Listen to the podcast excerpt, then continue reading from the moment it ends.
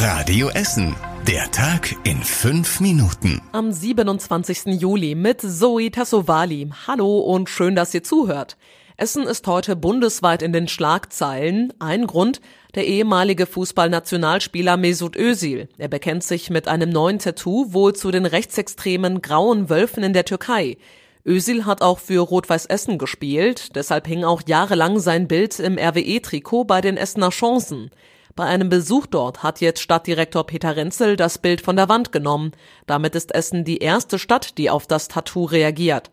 Seine Motivation erklärt Renzel im Radio Essen Interview. Es war eine spontane Entscheidung. Ich habe das Bild gesehen. Davor in unserem Lernraum 24, 25 Jugendliche, die sich auf ihre Nachprüfung vorbereiten und im gleichen Raum hängt ein Vorbild, was sich radikalisiert hat. Das geht aus meiner Sicht nicht. Mit den Jugendlichen wollen die Verantwortlichen jetzt über radikale Ansichten und Demokratie sprechen. Das sei der Bildungsauftrag, sagt Renzel weiter.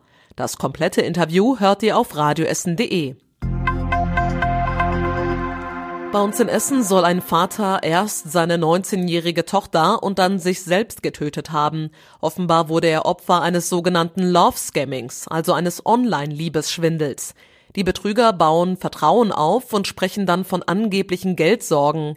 Auf diese Masche ist der Essener wohl reingefallen. Er hat laut Polizei einen fünfstelligen Betrag überwiesen und sich damit hoch verschuldet. Deswegen soll er wohl zuerst seine Tochter getötet haben und dann sich selbst das Leben genommen haben. In Altenessen hat es einen SEK-Einsatz der Polizei gegeben. Ein Mann hatte sich in einer Wohnung an der Stankheitstraße Ecke Stauderstraße verschanzt. Zuvor soll er sich mit einer Frau gestritten haben.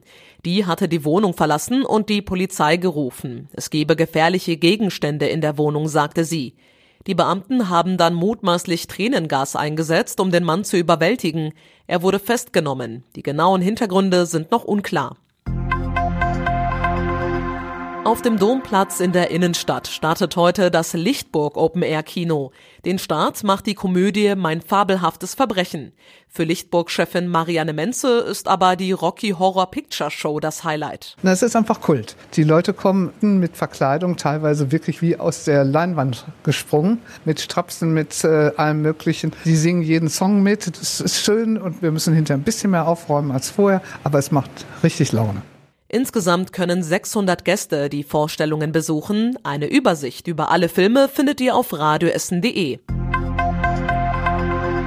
Fans können jetzt im Stadion an der Hafenstraße bargeldlos bezahlen. Wer Bier oder eine Bratwurst kaufen möchte, kann dann zum Beispiel kontaktlos mit der Kreditkarte oder auch über Apps bezahlen. Und zum Schluss der Blick aufs Wetter. In der Nacht fällt teilweise etwas Regen, es bleibt bewölkt und kühlt etwas ab. Die nächsten Nachrichten aus Essen gibt's dann wieder morgen früh ab 6 Uhr hier bei Radio Essen. Euch jetzt allen einen schönen Abend. Das war der Tag in fünf Minuten. Diesen und alle weiteren Radio Essen Podcasts findet ihr auf radioessen.de und überall da, wo es Podcasts gibt.